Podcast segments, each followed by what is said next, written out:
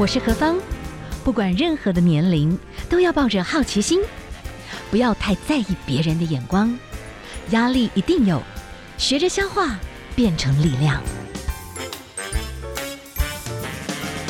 幸福有方，提供给您幸福的配方，成为一个更好的自己。I will be better, renewed day by day. 嗨，听众朋友，大家好，欢迎您收听 FM 一零二点五幸福广播电台《幸福有方》。好，我是幸福 DJ 何芳。今天其实，在我们节目当中，哈，我们在谈这个主题。其实这个主题，我觉得是有时候真的不得不谈哦，因为我觉得现在这个时代诡异，然后人心有时候会受到很多讯息的影响。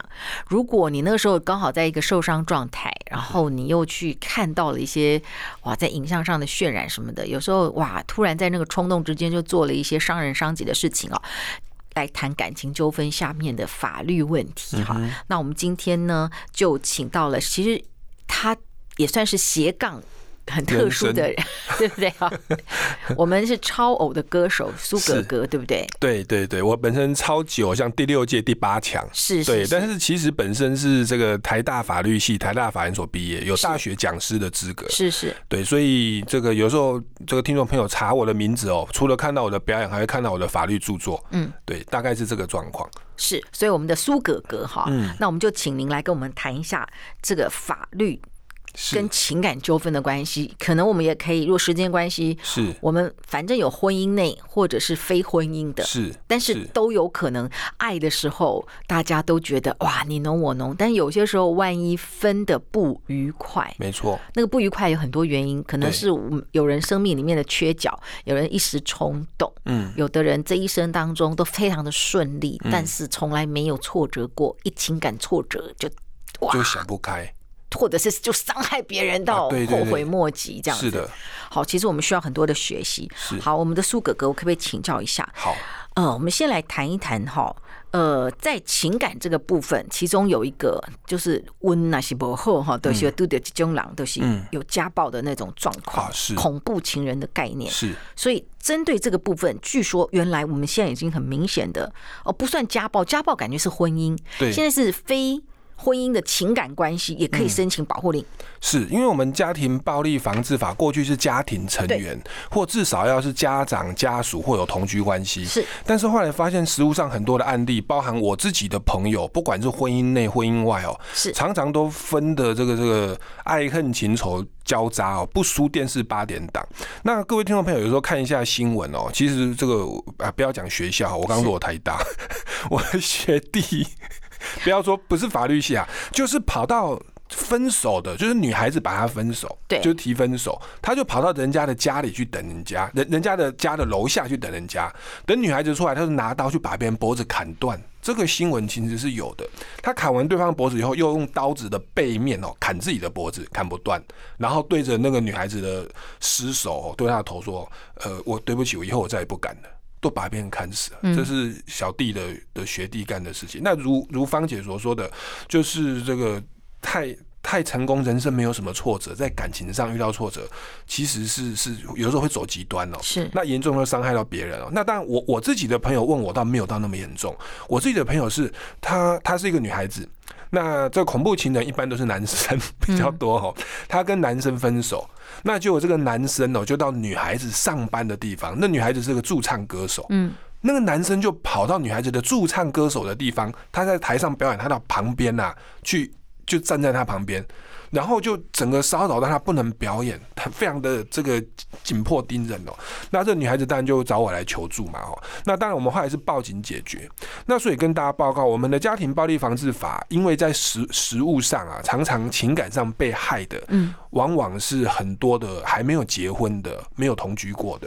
所以在过去这个五六年的期间啊，家庭暴力防治法它有新。新增一个条文哦，就是六家暴法六十三之一。是。他说，只要被害人年满十六岁，然后呢，他遭他曾经呐，跟过去跟这个这个分手的这一方恐怖情人这一方哦，有过亲密关系，那就算是未同居，有同居当然说是适用家暴法。如果是未同居的话，哦，嗯，那只要是有过这个亲密关系，包含说是情感为基础而发展的亲密关系，甚至是性行为为基础发展的亲密关系啊，我要讲的就是说，有的时候是我们交友软体哦，有时候俗称哦约炮啊，炮友。或者说是真的就是男女朋友，凡此种种，如果分手，对方要来骚扰你，是可以适用家暴法的。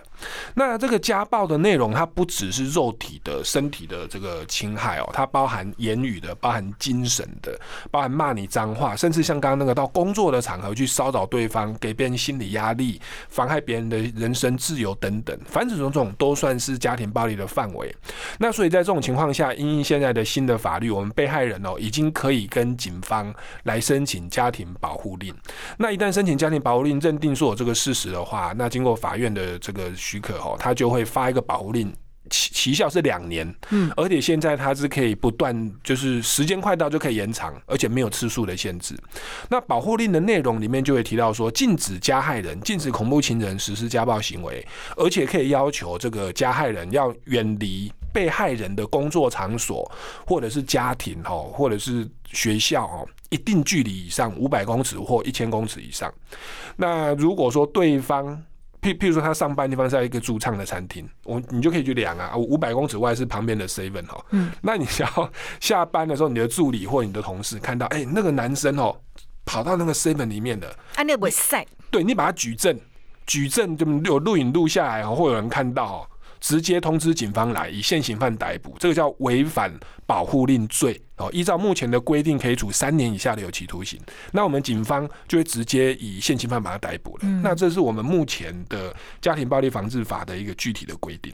所以，我们今天访问到的是我们的法律老师哈，是也是我们的超偶歌手哈，是苏明祥老师。我们来请教一下，就是说，呃，这种感情纠纷下面，你会觉得很恐惧。那刚开始的搜证，就是你开始情感变坏以前，你后来才发现说，哇，对方情绪非常不稳定。嗯，可是你已经来不及做很多的搜证，那你去警方那边去告诉这些事情，有能力有办法可以拿到这种保护令吗？保护令的申请还是要有证据啦，嗯，对。那到警方那边，呃，我觉得如果以被害人这边的话，当对方真的跟你动手的之前，哦、嗯，如果有有动手的话，当然是你要这个要验伤。是。那如果只是言语的话，我会建议说你要事先的收证，不管是对话记录。或者是人证，甚至现在手机要录音录影都很方便。你要先把握这些证据，到时候如果到警方那边去申请保护令，会比较呃没有问题。OK，好，我们今天访问到的是苏明祥苏哥哥。好，我们先休息一下，好，待会儿再来谈。FM 一零二点五幸福广播电台，幸福有方。好，我是幸福 DJ 何芳。我们看过一些很不幸的案例，哈，那有些时候。嗯，这些女生刚开始是非常非常的害怕，有些时候她已经开始请她的男性朋友来帮她搬家了。我们看到一些个案，就是哇，那个情绪不够稳定，然后占有欲很强的那种男生，看到男士朋友其实是来协助搬家，会更那个放大很大，然后就产生更恐怖的行为。这样。那这个时候，我们的听众可能有些是妈妈。嗯，你的意思就是说，现在这个社会是不是还是要高度警觉？曾经有一些个案，就是他有跟妈妈讲说他很害怕，可是妈妈就先给他鼓励，但是可能想没那么严重，就小孩就就被杀害了这样子，所以他那时候就妈妈当然就很伤心了。所以我的意思说，这种这种状况，有时候家长如果说哎听到自己的小孩哦开始有很大的困扰的时候，什么样的方式可以协助？小孩，然后不管是透过警方或法律，然后让小孩得到很大或全家都得到很大的保护，因为说不定有一些那种失控的家庭说，你不跟我在一起，我杀你全家什么的，你知道吗？嗯嗯、就是变成是很严重的恐吓。嗯，这个部分如果家长怎么协助自己？还蛮年轻的孩子去避免这种问题啊。是，我觉得家长要够开明，他愿意进入孩子的世界。有的时候小朋友他不敢跟父母说真的发生什么事，他怕被骂，甚至就直接就说：“哎，你怎么找这种男生或这种女生来交往哦？”所以我觉得父母亲他基本上要站在孩子的立场。有时候我们觉得生一个孩子哦，我朋友跟我讲，我自己没生啊。那我问朋友，他说他觉得生一个孩子是让我们有一个机会去欣赏另外一个生命的成长。嗯。让我们重新再去体会啊，小我们二十岁哦、三十岁的孩子，哎，他们的一些用语哦，他们的的一些世界观哦。好，那所以我觉得在感情也是这样，我觉得父母亲应该放下那个身段，让他们是觉得你比较没有距离，而且是愿意接纳他的朋友的。所以我教父母，其实其实我我有时候我们这个我也自己在教会了哈，有时候我们也是青少年，他也是交男朋友啊，那我们都会鼓励家长哦，就是约。这个这个小朋友跟她男朋友女朋友一起来家里吃饭，嗯，那在那个过程当中，我想父母也不必用质问的口气去去说谁，哎，你住哪里啊？哈，读哪里啊？父母干嘛的？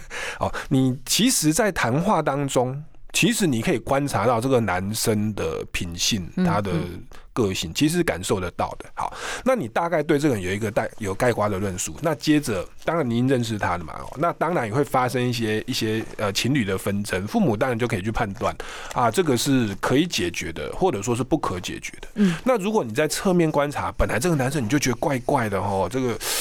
感觉就是好像很不正常，那结果在听女孩子的，就是听自己的孩子这样讲，你会觉得哦，这个危险性蛮高的。嗯，那当然我们有人说说要给人机会啊，要等待对方，但是我觉得有一个前提，还是要做好自我保护。嗯，我们要去医疗别人的新冠肺炎，自己要做好保护啊，你不能医疗别人自己被伤害了。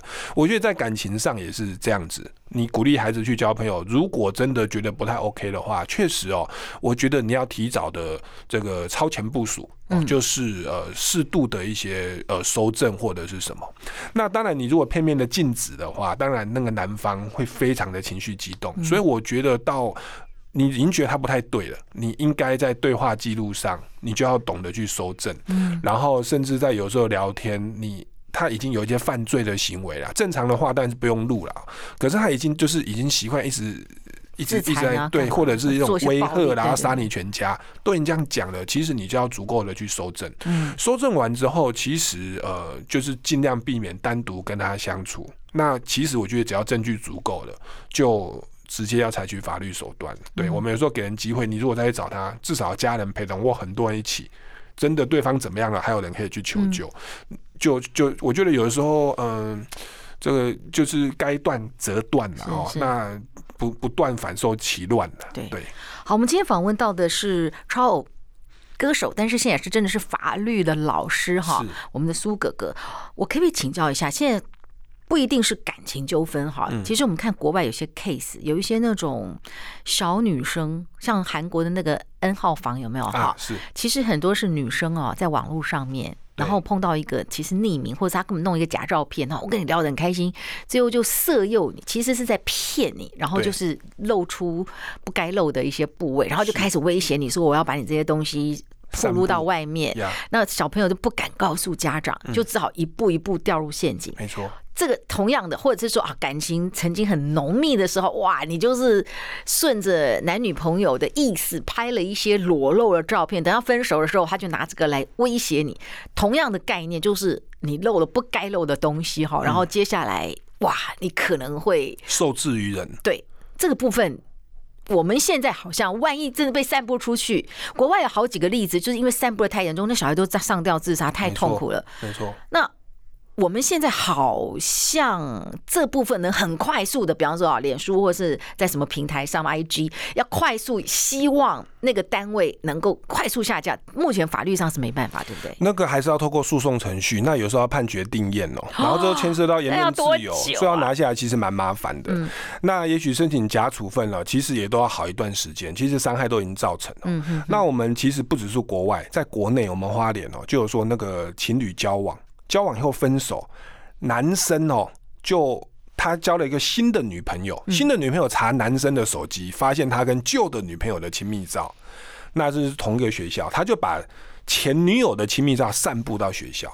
哇，那那个也是后来造成那个女孩子直接跳桥轻生。哇，这是国内发生的事。那当然说在网络上也是有哦，就假装是帅哥弄一些照片。那我简单快速的说，如果散布这个照片的话，在我国是会触犯刑法两百三十五条，散布猥亵影像罪，它刑责是两年以下。哦，两年以下。好，我们等下先休息一下好了，我把这个。这个概念哈，你们曾经看到的一些个案，我们还是把它浓缩更明确一点，就知道这个是要负法律责任的哈。我们把一些 case 把它再理清楚一点。好，我们休息一下，待会儿回来。好。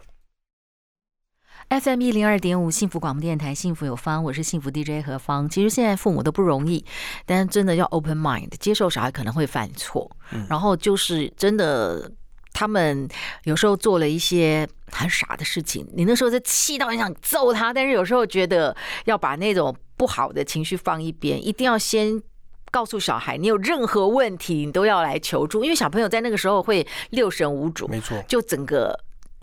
变变得更严重，其实那像韩国的 N 号房那个部分，其实就是那些小朋友被威胁了，不敢求助，然后就只好接受更多的恐吓，然后就开始去见面，然后甚至就开始拍一些影片，对，就开始变性奴，什么什么都有可能哈。我们今天访问到的是呃苏哥哥哈，苏哥哥，我们可以请教一下，刚刚你有举一些例子啊，好，这个例子我觉得蛮值得讨论哈，那。其中你是说啊，有一个女生她看到了她的男朋友跟前女友是。的以前的照片，可是他们并她男朋友并没有一定是什么什么跨，就是什么脚踏两条船，并没有啊，只是说他留着以前的那个东西，他基于报复。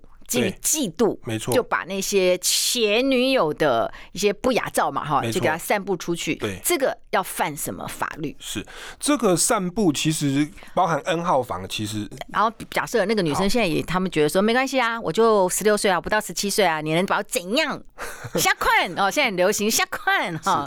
那个加害人他未满十八岁，是用少年事件处理法了，但是他一样也会有一个保护管束，也也也是一个特特殊的一个一个审判跟跟。教育的过程是，所以其实，在刑法上说减轻其刑，那我们用少年事件处理法给他做保护管束，跟到感化院等等啊，其实也是接近于刑法。嗯，哦，所以倒不是说未满十八岁犯罪就没事。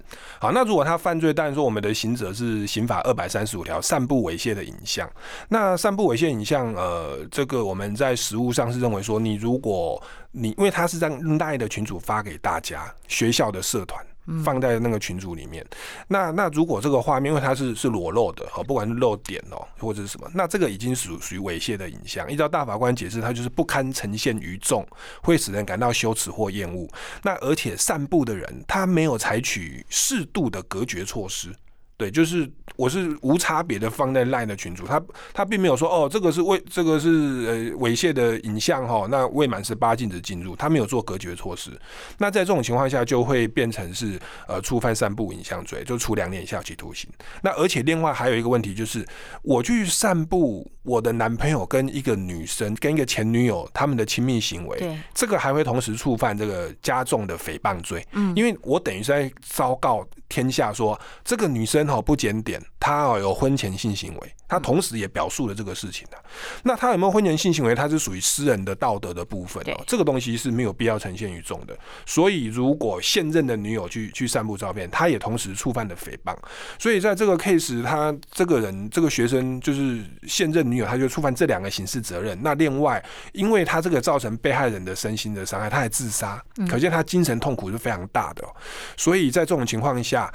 加害人就是散布影像人，他即他只要是未满二十岁的话，他的法定代理人通常是父母亲哦，要跟小朋友连带的负民事上的损害赔偿责任。对对，那所以这个东西还在跑，那这个我想事情是非常的大条。所以就是如果他还未成年的话，好，最后真的。假设受害者好，他劫后余生，然后家里的愿意出面支持，而且就真的用法律，我是不是可以控告？即便你未成年，但是你的父母就是这个散布不当照片的这个女生，对，或者是或者是。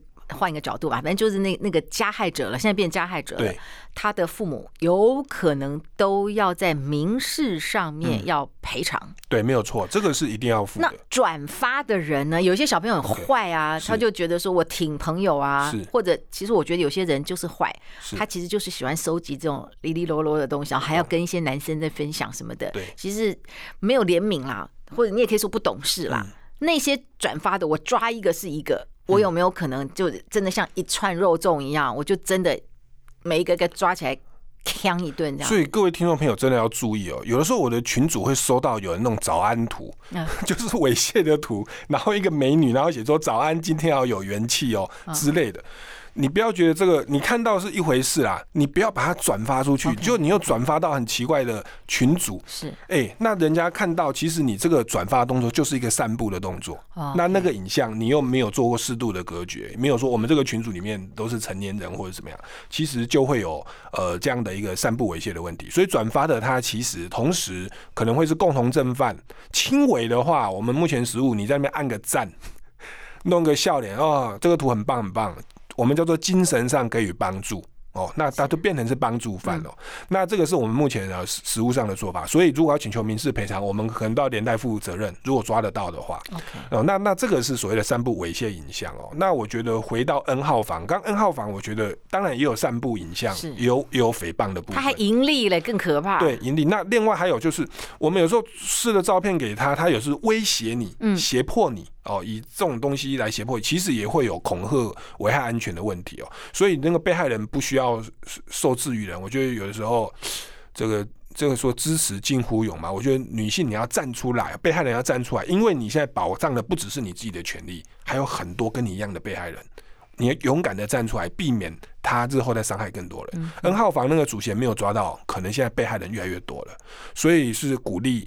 被害人应该要有勇气，我们社工人也会陪着他站出来。其实就 N 号房这件事情，我等一下休息一下哈，我们想请教一下我们的苏明祥苏哥哥哈，就是这些，特别是最顶级，他们讲的最 VIP 的，其实就是最邪恶的嘛。哈、嗯，那他们看一群少女，好一个女生被强暴，而且是直播，你知道吗？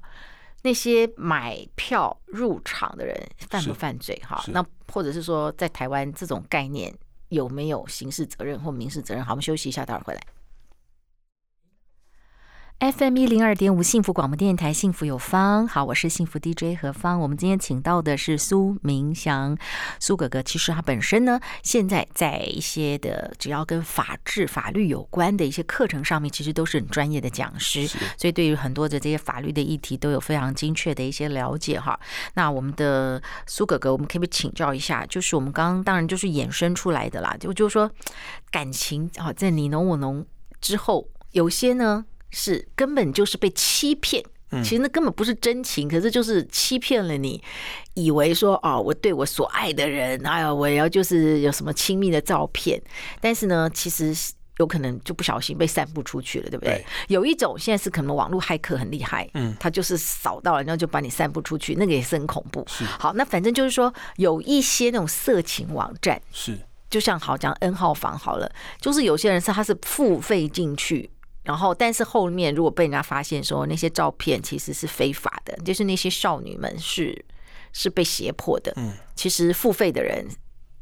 有没有连带责任呢？是，其实要看付费的知不知情哦。他像 N 号房是大家都知道，他是他强调就是真实，嗯，强调就是直播，嗯，像您刚刚提到说那个那个等于就是强暴的过程用直播的，那强暴它当然是一个强制性交的行为，它是一个法法律上的刑事责任，它刑责是在我们台湾，如果是国内犯的话是十年以下有期徒刑哦。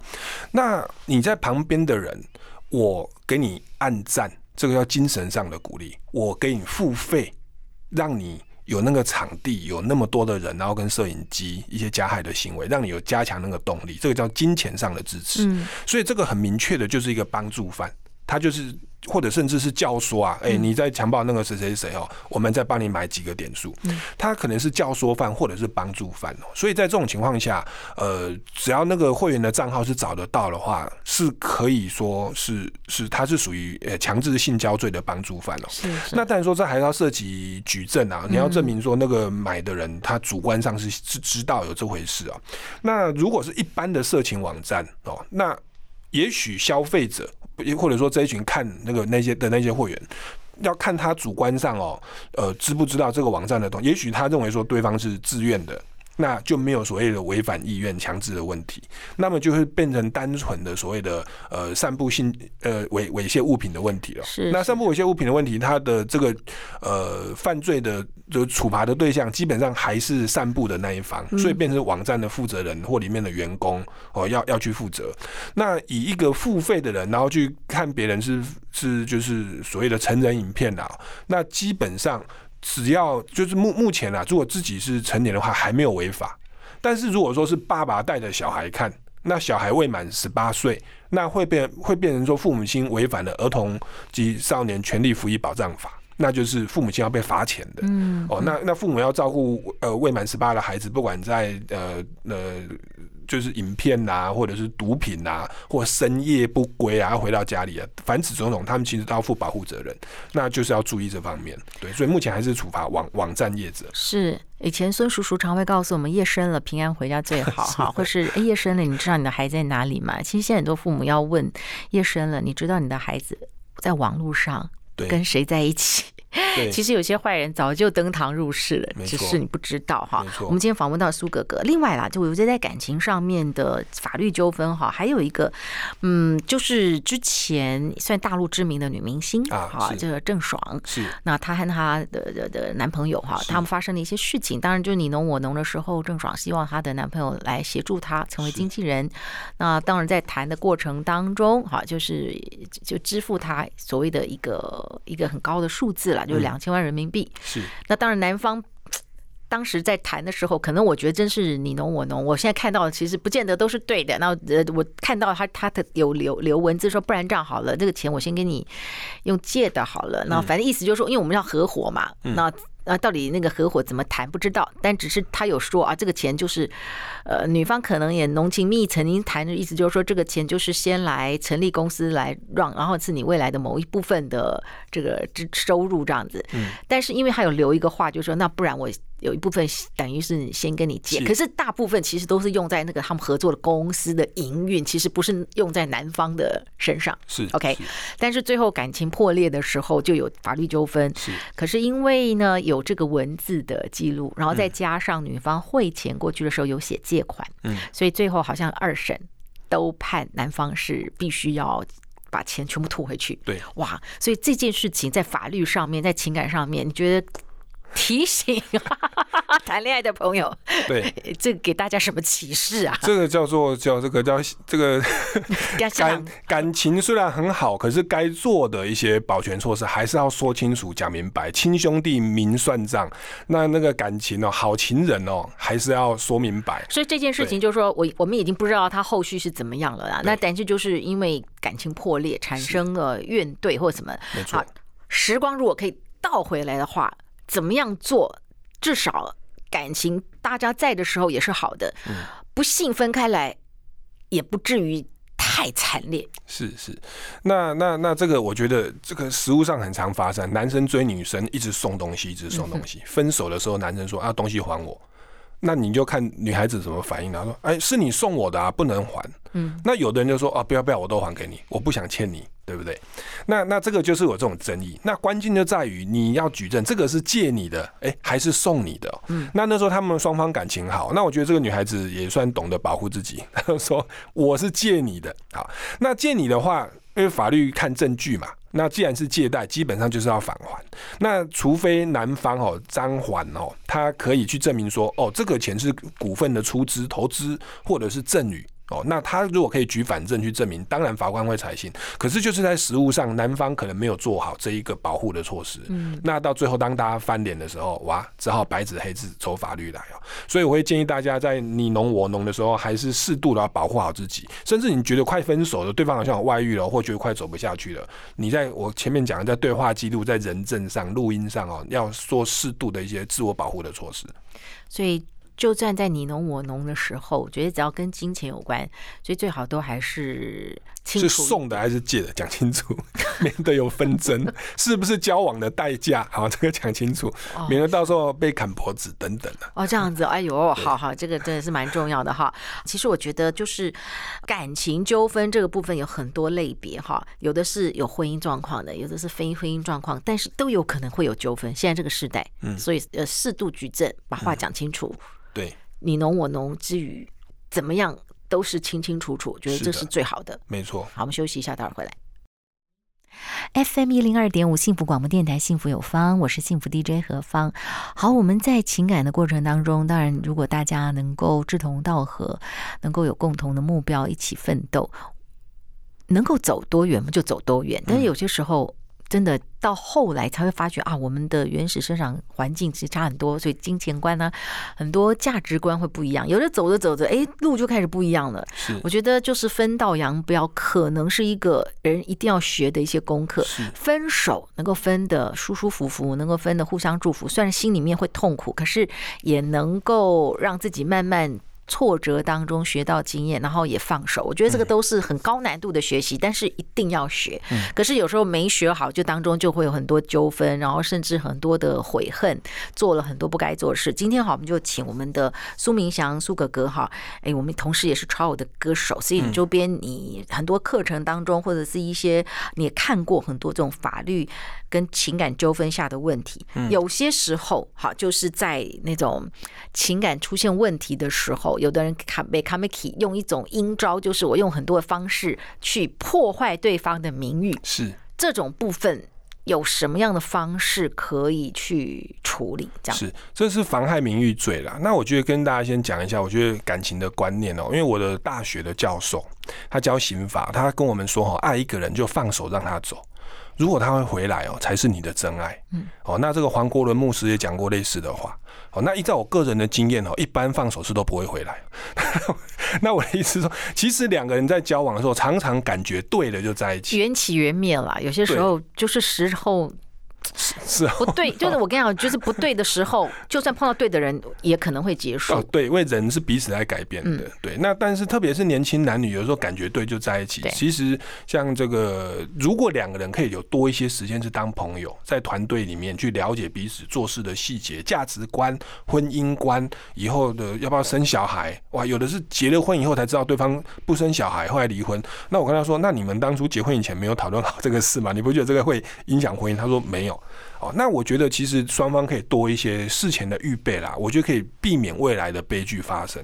那我们说到了后面后阶段，法律哦，它都已经像是生病的，染了新冠肺炎去医疗了。可以的话，我们就先戴口罩吧，好多洗手。好，我觉得感情也是这样。好，那但是说，如果真的已经到后来我们要进行医疗的，我觉得由爱生恨，有一种就口出恶言，那就是所谓的妨害名誉。妨害名誉其实分两种，一个比较轻微啊。叫做公然侮辱，嗯，哦，就是说在公开的场合去抽象的谩骂对方。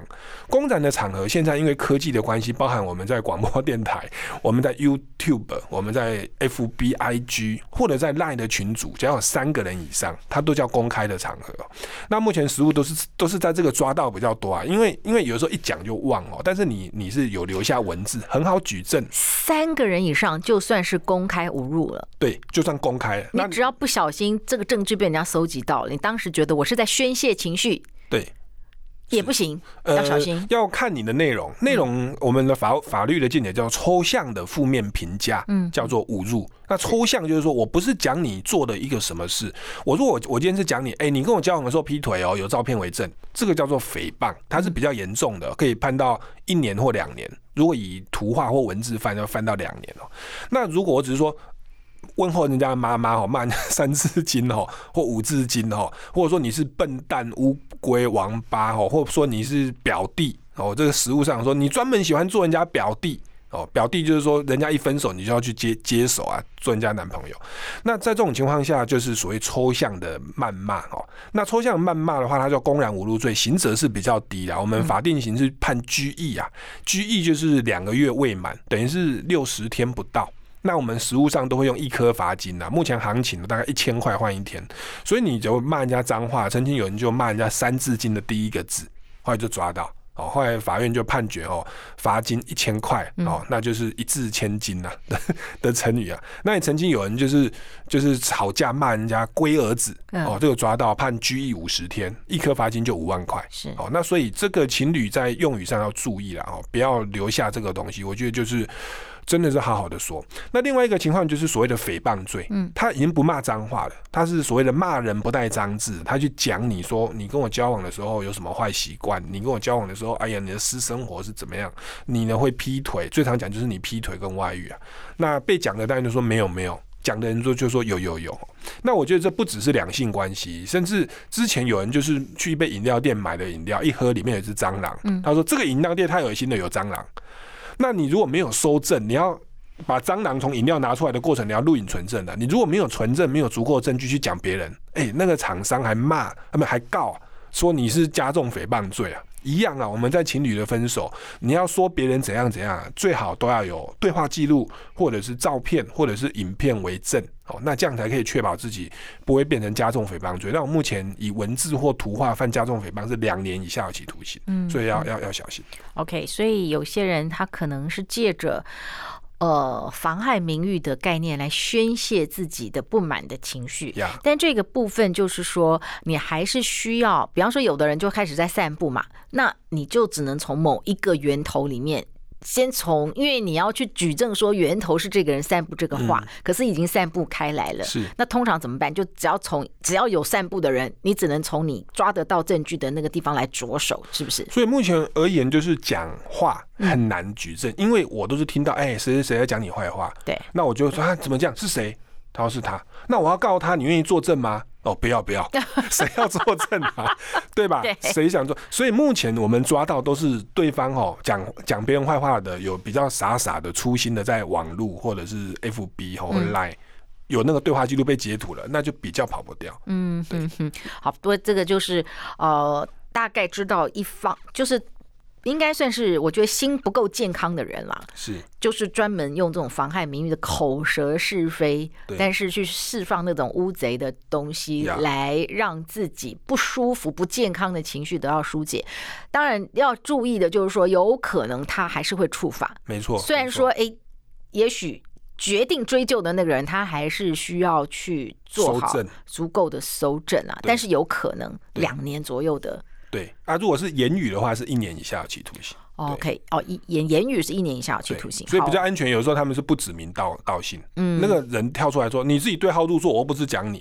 有的时候是这种方法啦，哦，比较相对安全啊。但是实务上还是有说，你提供的条件已经足以特定就是他了，而大家也都知道你就是跟他交往嘛。那那在这种情况下还是会成立，所以可以的话，干脆就不要。做这个事情，对对，就用别种方式来处理你自己对于这个生离死别的这个，就分开来啦，嗯、分开来也要能够健康这件事情，其实是大宅问，是一个不容易学的功课。好，那我们非常的谢谢我们的苏明祥苏哥哥跟我们分享很多哈，在法律上面，特别是情感纠纷后面的每一个人有负面感受要消化，那有的人就是转化成攻击别人的这种方式，那有的人就是自我成长，没错。啊，自我检讨或自我察觉，我觉得这个每一个人的选择决定你后面的路线的差异了。好，希望大家都能够越来越健康。也非常谢谢我们的苏明祥苏哥哥，给我们啊用您的法律的见解，提供给我们很多听众朋友们来做一些参考。希望我们大家感情的路上是不分年龄，大家都要做很多的学习。那希望我们在人生的过程当中都能够有很多很不错的一些学习。好，最后一点点时间了，问我们的苏哥哥哈，就是你其实旁边也有很多少男少女。其实你是要 当他们的辅导老师，呃，你会告诉他们一些法律知识吗？要注意的事项吗？呃，会，但是我我我学法律久了，我反而往公共卫生往前阶段发展，我不会说你你得了新冠肺炎再去医疗，我都会叫你先戴口罩。嗯、所以我法律运用到后来看多了，我说很多东西可以早一点预防的，所以我反而鼓励大家，我就说，哎、欸，你有喜欢的男生，有喜欢的女生，带来朋友，大家认识，一起观察。嗯在这个过程当中，也许你会发现你不爱他，你会发现他的一些缺点，你会比较做出正确的判断。你不要看到人家帅帅的、漂漂亮就冲了，我也会啊，但是失败率很高嘛。我们能不能多做一些呃事前的预防，然后保护彼此、保护对方？有时候有的人哦是，其实我有喜欢过人的，一定有哈，但是我没有出手。就在群主，在很多人里面这样相处相处到后来，我们没有出手，可是现在会是很好的朋友，我还当他感情顾问。我觉得这个关系 maybe 更长久，也许有一天走到后来，他跟我在一起啊，也不一定嘛。Okay. 所以出手的未必。走到最后，OK，反正就是呃学学不完啦。但是就是我觉得哦，每一个过程其实都是你自己的人生修炼哈。嗯、那成为就是分开来也可以彼此祝福，这是最好的一个结果了。好，非常谢谢我们的苏格格跟我们的分享，谢谢，谢谢芳姐，谢谢大家。